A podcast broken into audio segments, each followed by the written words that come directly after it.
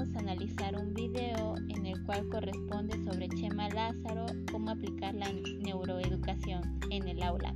Y de acuerdo a ello vamos a ir respondiendo a unas pequeñas preguntas.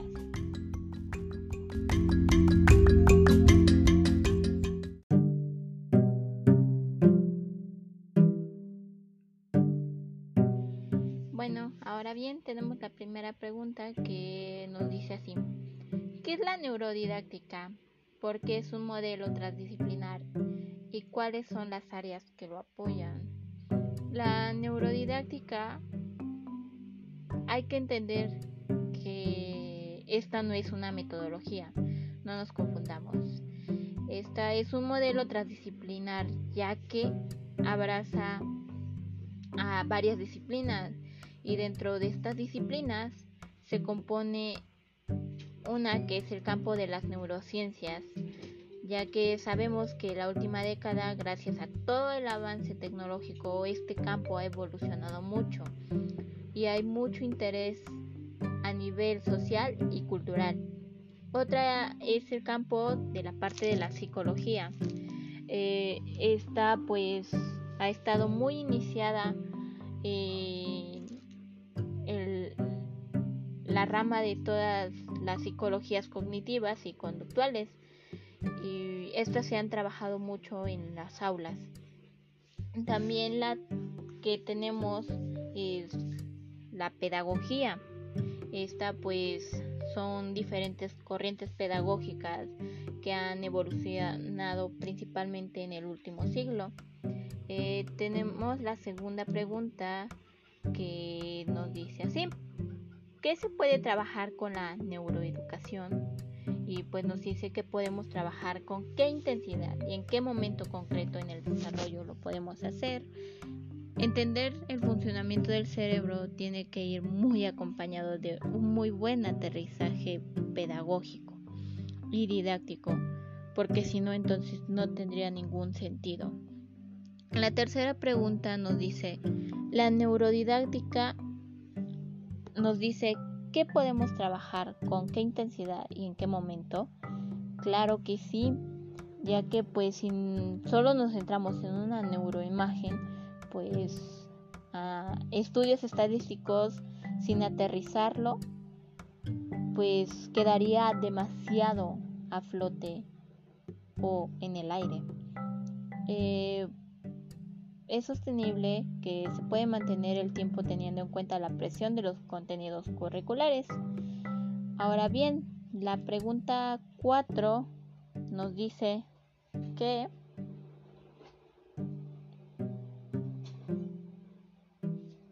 sobre las leyes educativas, ¿no? nos están preguntando qué se dice de las leyes educativas, los contenidos curriculares, la carga de horas para los maestros, la estructura y políticas ambientales educativas. Y bueno, las nuevas leyes educativas pues cada vez van a integrar de personalizar y pues estamos de acuerdo que pues no se está funcionando como debería de ser. Eh, mucha gente se nos está quedando en el camino y pues entender el funcionamiento del cerebro, eh, entender que pues el cerebro es único en cada persona, eh, nos va a ayudar a elegir mejores estrategias didácticas tenemos lo que son las inteligencias múltiples y estas pues nos ayudan a entender las diferencias que tenemos. Eh, ahora hay una pluralidad en el aula y pues hay que trabajarla no como potencialidades, sino como habilidades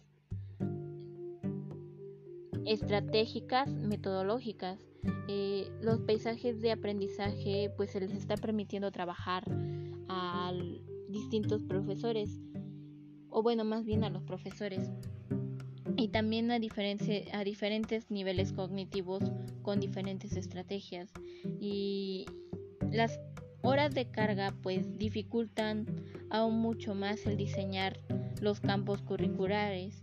No estamos tomando en cuenta el gran peso que tiene el profesor. Eh, las estructuras políticas y ambientales pues también podrían ayudar al profesor que desarrolle su potencialidad que tiene. Y bueno, la quinta pregunta dice, ¿en qué medida cabe la neurodidáctica en el sistema educativo? ¿Por qué crees que aprobar y aprender no es lo mismo? Él nos dice que pues hay exámenes estandarizados donde pues dan respuestas a los problemas que tenemos. Sin embargo, pues tenemos en cuenta que las evaluaciones pues no están siendo tan buenas como pensábamos.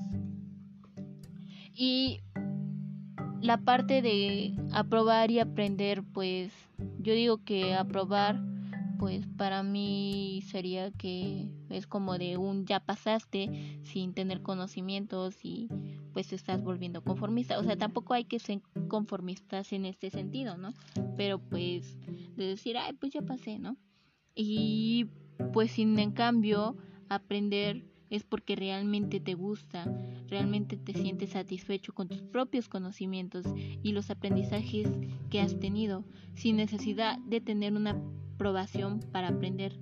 O sea, si te está diciendo, ay, te voy a probar por aprender, o sea, te voy a probar por un 9 o 10, pues ya, ¿no? O sea, no, tú estás aprendiendo pues de cierta forma porque tú quieres aprender, no porque pues dependas de alguien más y digas, no, pues a fuerza voy a depender de eso para poder aprender, ¿no?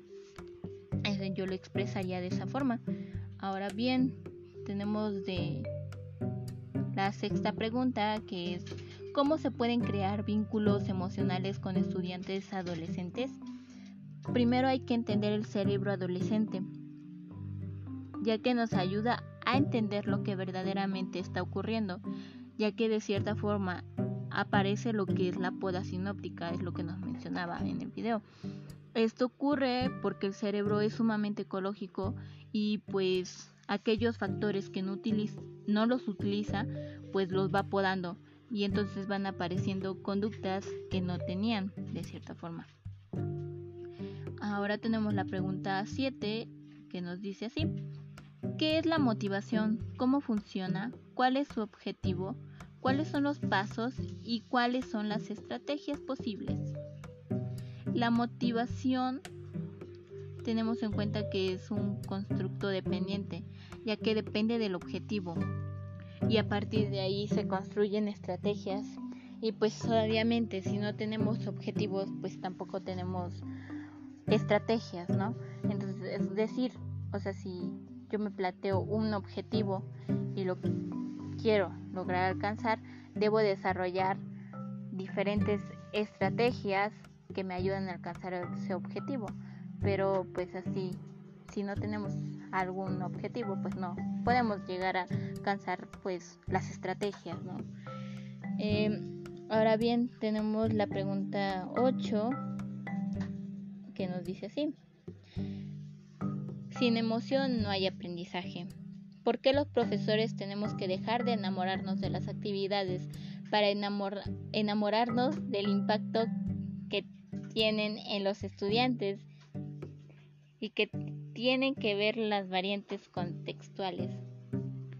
Pues tenemos en cuenta que obviamente tienes que lograr el impacto en el alumno, pero de manera emocionante, ya que a ellos les satisface aprender con emoción y es aquí donde si tú das aprendizaje con amor, ellos van a tener buen impacto, porque tu objetivo como profesor es que tu estudiante aprenda.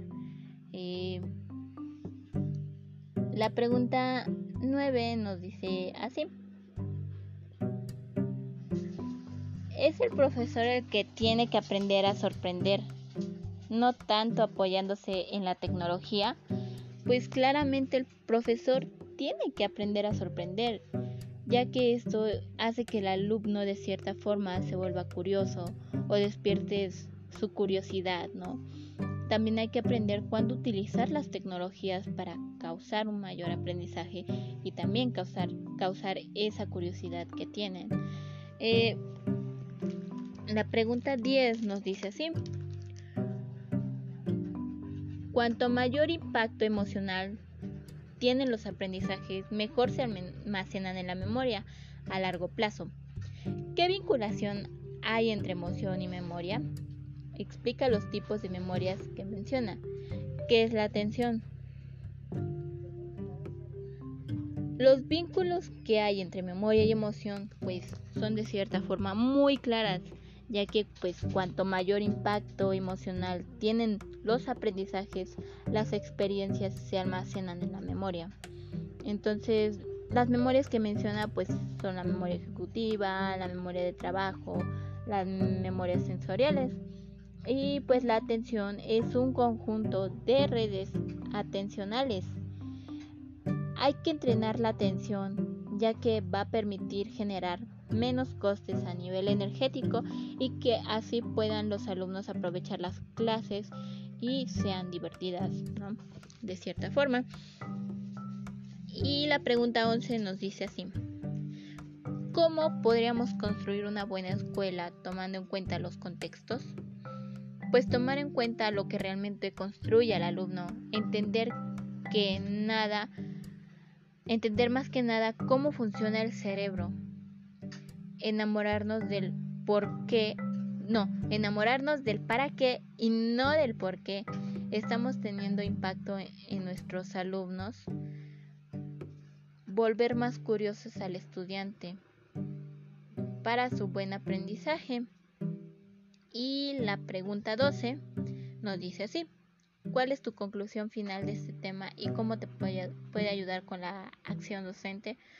Pues sinceramente el video está súper interesante y la verdad pues eh, vemos entender el cerebro humano, cómo funciona para mantener un buen aprendizaje y más que nada pues mantener nuestra curiosidad también ante todo esto.